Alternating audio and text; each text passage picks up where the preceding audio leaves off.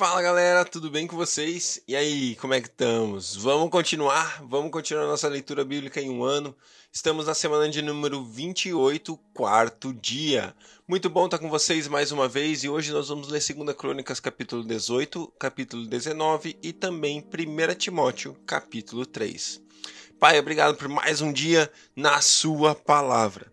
É assim que nós queremos viver, Pai, com a nossa fé, a nossa vida firmada na rocha. A Sua palavra é a verdade, Deus, nós queremos viver nela. Muito obrigado. Muito obrigado, Senhor, porque nós temos acesso a ela, que nós podemos ouvir a Sua voz, ouvir a Sua voz enquanto lemos a Sua palavra. Pai, fala conosco mais uma vez nesse dia, nesse tempo de leitura. Em nome de Jesus. Amém. Glória a Deus, galera. Vamos nessa. 2 Crônicas, capítulo 18.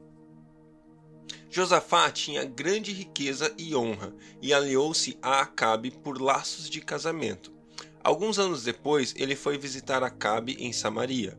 Acabe abateu muitas ovelhas e bois para receber Josafá e sua comitiva e insistiu que atacasse Ramote de Leade. Acabe, rei de Israel, perguntou a Josafá, rei de Judá: Irás comigo lutar contra Ramote de Leade? Josafá respondeu: Sou como tu, e o meu povo é como teu povo. Estaremos contigo na guerra. Mas acrescentou: Peço-te que busques primeiro o conselho do Senhor. Então o rei de Israel reuniu quatrocentos profetas e lhes perguntou: Devemos ir à guerra contra Ramote de Gileade ou não? Eles responderam: Sim, pois Deus entregará nas suas mãos, nas, pois Deus a entregará nas mãos do rei. Josafá, porém, perguntou: Não existe aqui aqui mais nenhum outro profeta do Senhor a quem possamos consultar? O rei de Israel respondeu a Josafá: Ainda há um homem por meio de quem podemos consultar o Senhor. Porém, eu o odeio, porque nunca profetiza coisas boas a meu respeito, mas sempre coisas ruins. É Micaías, filho de Inlá. O rei não deveria dizer isso, Josafá respondeu. Então o rei de Israel chamou um dos seus oficiais e disse: Traga-me imediatamente Micaías, filho de Inlá. Usando vestes reais, o rei de Israel e Josafá, rei de Judá, estavam sentados em seus tronos na eira, junto à porta de Samaria, com todos os profetas, e todos os profetas estavam profetizando em transe diante deles. E Zedequias, filho de Kenaá, Ken, Kenaaná tinha feito chifres de ferro e declarou: Assim diz o Senhor: Com estes chifres tu ferirás os arameus até que sejam destruídos.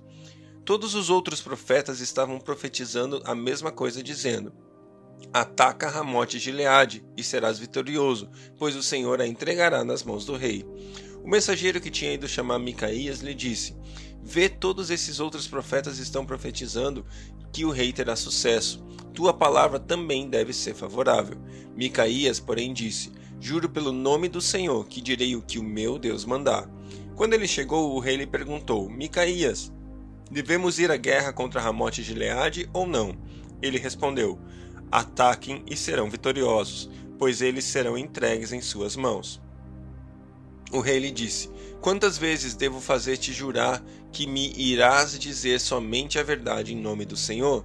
Então Micaías respondeu: Vi todo Israel espalhado pelas colinas como ovelhas sem pastor, e ouvi o Senhor dizer: Estes não têm dono, cada um volte para casa em paz. O rei de Israel disse a Josafá: Não disse a você que ele nunca profetizava nada de bom a meu respeito, mas apenas coisas ruins? Micaías prosseguiu: Ouçam a palavra do Senhor. Vi o Senhor assentado em seu trono, com todo o seu exército dos céus à sua direita e à sua esquerda. E o Senhor disse: Quem enganará Acabe, rei de Israel, para que ataque Ramote Gileade e morra lá? E um sugeria uma coisa, outro sugeria outra, até que finalmente um espírito colocou-se diante do Senhor e disse: Eu o enganarei. De que maneira? perguntou o Senhor. Ele respondeu: Irei e serei um espírito mentiroso na boca de todos os profetas do rei.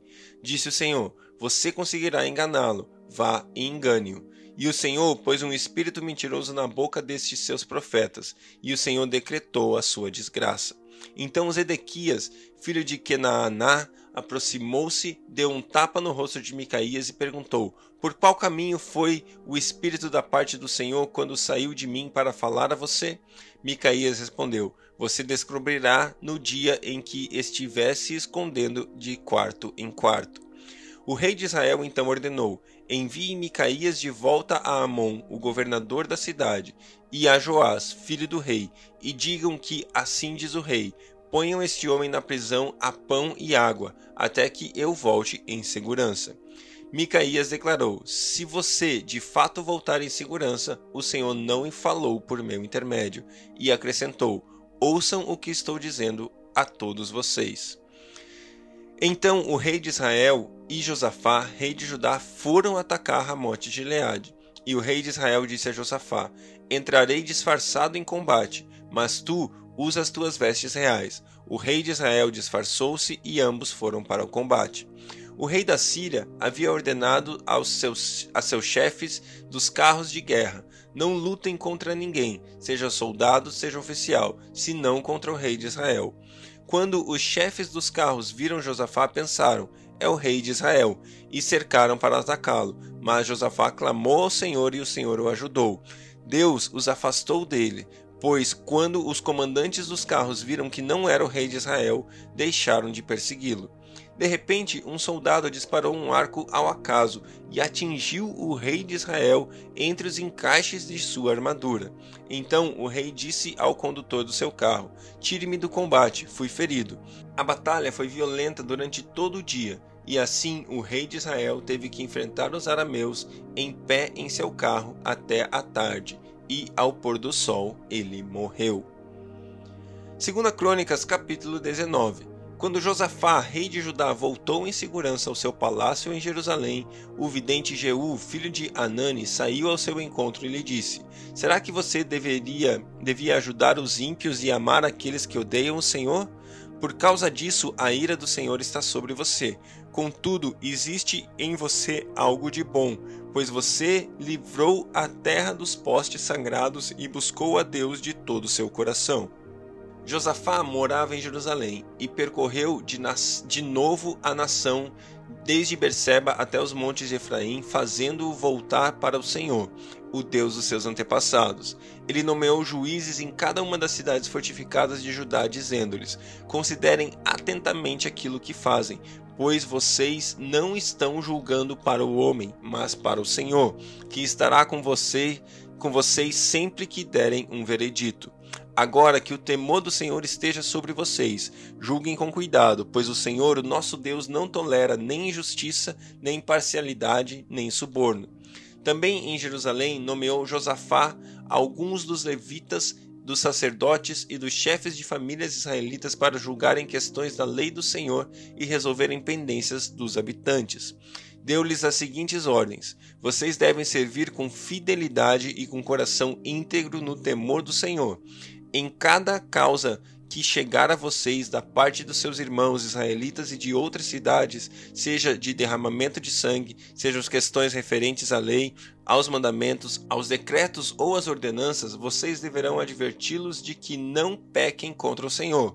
Caso contrário, a ira dele virá sobre vocês e sobre eles. Façam assim e vocês não pecarão. Amarias, o sumo sacerdote, estará com vocês para decidir qualquer questão relacionada com o Senhor. Zebadias, filho de Ismael, líder da tribo de Judá, estará com vocês para decidir qualquer questão civil. E os levitas atuarão como oficiais diante de vocês. Cumpram seus deveres com coragem, e esteja o Senhor com aqueles que agirem corretamente. Glória a Deus. 1 Timóteo, capítulo 3. Esta afirmação é digna de confiança. Se alguém deseja ser bispo, deseja uma nobre função. É necessário, pois, que o bispo seja irrepreensível, marido de uma só mulher, moderado, sensato, respeitável, hospitaleiro e apto para ensinar. Não deve ser apegado ao vinho nem violento, mas sim amável, pacífico e não apegado ao dinheiro. Ele deve governar bem a sua própria família, tendo os filhos sujeitos a ele com toda a dignidade Pois se alguém não sabe governar sua própria família, como poderá cuidar da igreja de Deus? Não pode ser recém-convertido para que não se ensoberbeça e caia na mesma condenação que caiu o diabo. Também deve ter boa reputação perante os de fora, para que não caia em descrédito nem na cilada do diabo.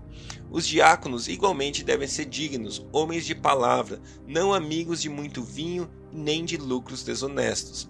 Devem apegar-se ao mistério da fé com consciência limpa devem ser primeiramente experimentados, depois, se não houver nada contra eles, que atuem como diáconos. As mulheres igualmente sejam dignas, não caluniadoras, mas sóbrias e confiáveis em tudo.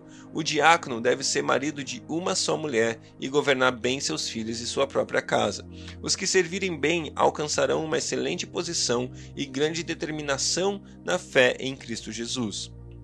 Escreva essas coisas, embora espere ir vê-lo em breve, mas se eu demorar, saiba que saiba como as pessoas devem comportar-se na casa de Deus, que é a igreja do Deus vivo, coluna e fundamento da verdade. Não há dúvida de que é grande o mistério da piedade.